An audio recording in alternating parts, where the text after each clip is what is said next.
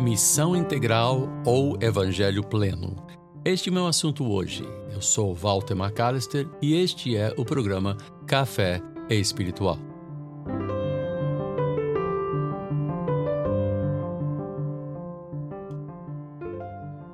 A nossa igreja, durante muitos anos, viveu numa espécie de toca. Nós não convivíamos, não, tentávamos até conviver com outras igrejas. Eu era chamado para reuniões de oração, uh, realizados com pastores, e sempre com o mesmo pretexto: só estamos nos reunindo para orar.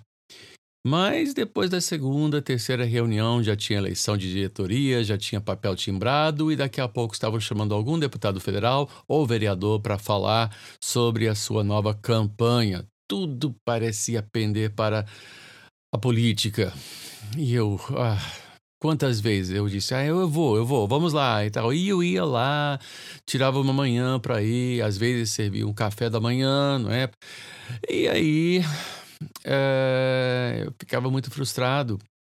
Depois de um tempo, é, eu comecei a ver, perceber muitas críticas que estavam sendo feitas, principalmente às igrejas neopentecostais. E para mim isso era que nem chutar um cavalo morto, já criticando, criticando, criticando o movimento que estava francamente morrendo. E está morrendo, morrendo espiritualmente, morrendo na sua relevância para o reino de Deus e se, se despedaçando em mil pedaços e Uh, mas havia situações ainda a serem tratadas na igreja evangélica de modo geral, e eu senti que havia uma necessidade de abrir um pouquinho, tirar, abrir a cortina um pouquinho e mostrar, peraí, nós temos que olhar para nós, os antigos pentecostais, né, os clássicos e outros têm que dar uma olhada em si também e se examinar.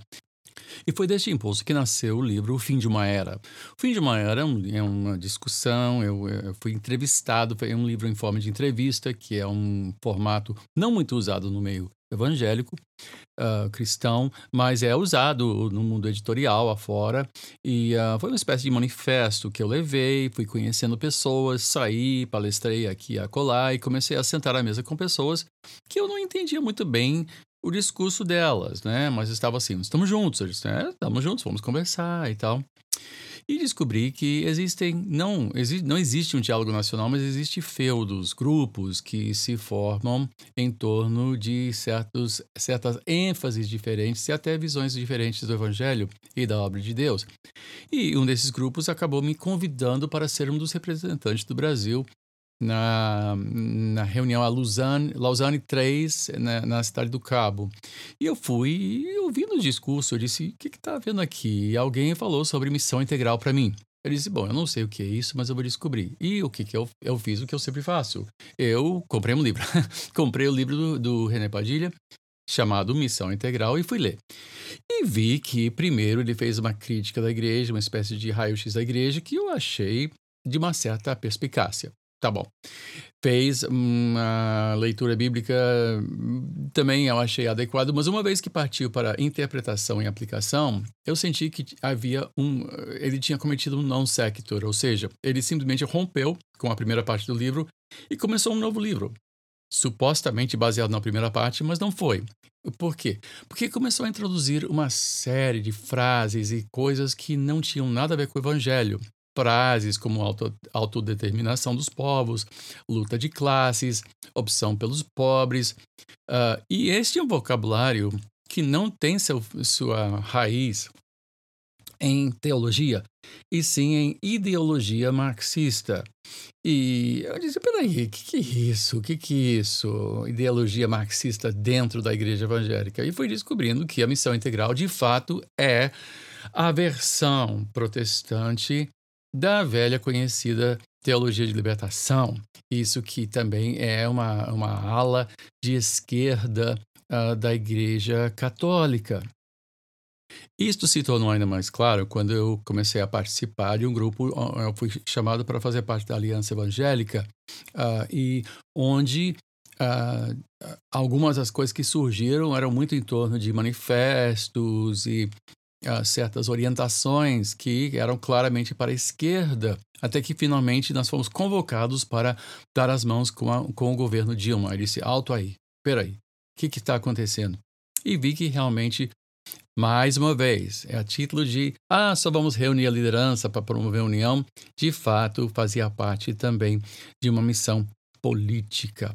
Missão Integral tem essa opção pelos pobres e acusa o resto da igreja de não ter compaixão para com os pobres, de não ter compaixão para os necessitados e não promover certas coisas que fazem parte claramente da agenda de esquerda.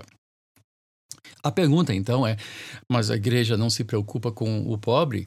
Não, a igreja se preocupa com o necessitado que está à mão. O que a igreja não faz é se preocupar com a pobreza como um conceito geral, porque pobreza como um conceito é um conceito político, não é um conceito humano e também não é um conceito uh, uh, uh, bíblico. A única, a única vez que pobreza é levantado como conceito é quando Jesus foi ungido com uma unção muito cara e Judas disse: Isso podia ter sido, podíamos vender isso e dar aos pobres. Ele disse: Os pobres sempre estarão convosco, mas eu não.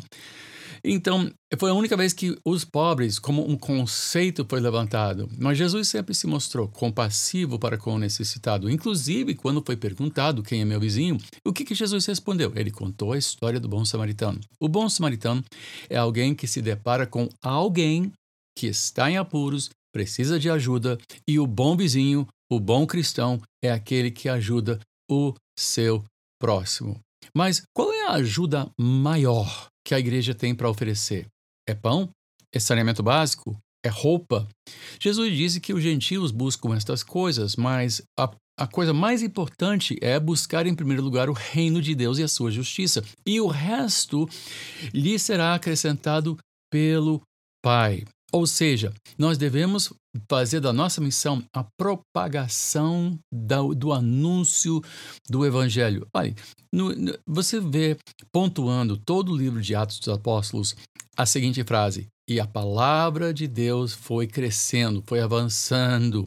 Agora, ajudaram viúvas, tanto que uh, tiveram que eleger diáconos para servir as mesas das viúvas, dessas necessitadas que não tinham como se sustentar. Né? Algo que no mundo antigo era simplesmente ignorado. Viúvas ou tinham que se prostituir ou morriam de fome. E a igreja foi a primeira a fazer algo, mas faziam isso tratando de viúvas e não protestando contra Roma ou contra os poderes para tentar mudar o sistema. Ou seja, o evangelho é algo pessoal. As boas novas são algo pessoal. Uh, não é uma série de preceitos ou ideias, não é uma ideologia. O Evangelho é uma narrativa. Deus amou o mundo de tal maneira. Eu me lembro que um dos nossos adotados, um dos órfãos adotados através do sistema da visão mundial, uh, meu filho foi visitar no Vale do Jequitinhonha e descobriu que, de fato, a criança recebia uh, uma merenda, recebia material escolar, mas nunca tinha ouvido falar do Evangelho de Jesus Cristo, nunca tinha ouvido as boas novas da salvação. Ou seja, a visão mundial não estava fazendo nada mais do que qualquer outra organização de assistencialismo mundano, até espírita, não é? Ou Legião de Boa Vontade, faria. Ou seja, de cristão parou de ser. E, embora tenha sido fundado por cristãos, não está agindo dentro de uma priorização do Evangelho, o Evangelho pleno. O Evangelho pleno é Cristo salva, Cristo cura, Cristo liberta, e aqueles que são salvos, libertos e curados devem estender a sua mão e ajudar o próximo. Mas a mensagem principal, inicial, é Cristo salvas.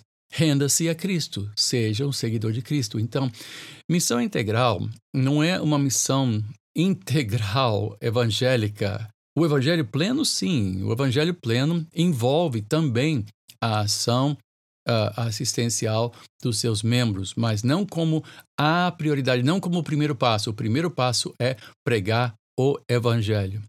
E uma vez que eu entendi isso, entendi também porque o grupo que foi com, com a qual eu fui para Cabo do, uh, cidade do Cabo, na África do Sul, ficou tão zangado com o John Piper, que o John Piper pregou que uh, o importante era salvar a pessoa da sua necessidade, do seu problema maior, que era a perdição eterna. Primeiro tem que tratar disso. Este é o alvo, este é o máximo, esta é a missão da igreja. Por quê? Você pode ter saneamento básico, você pode ter uma mesa repleta de comida, você pode ter roupa para vestir e seus filhos bem educados. E se você morrer e for para o inferno, tudo isso terá sido perdido num instante. Então, nossa missão é o Evangelho de Cristo, é discipular as nações, né? como Jesus mesmo disse. Né? Vá, ide e fazei discípulos de todas as nações. Bom, eu sou Walter McAllister, bispo primaz da Igreja Cristã Nova Vida. Mais uma vez ofereço o meu e-mail para contato. É uh, podcast.café espiritual, uma palavra só, sem acento no é, arroba gmail.com. Ou, desejando contato pelo Facebook, pode entrar na minha página, uh, Walter Robert McAllister Jr. Né? Se quiser amizade, identifique-se como pastor ou como seminarista.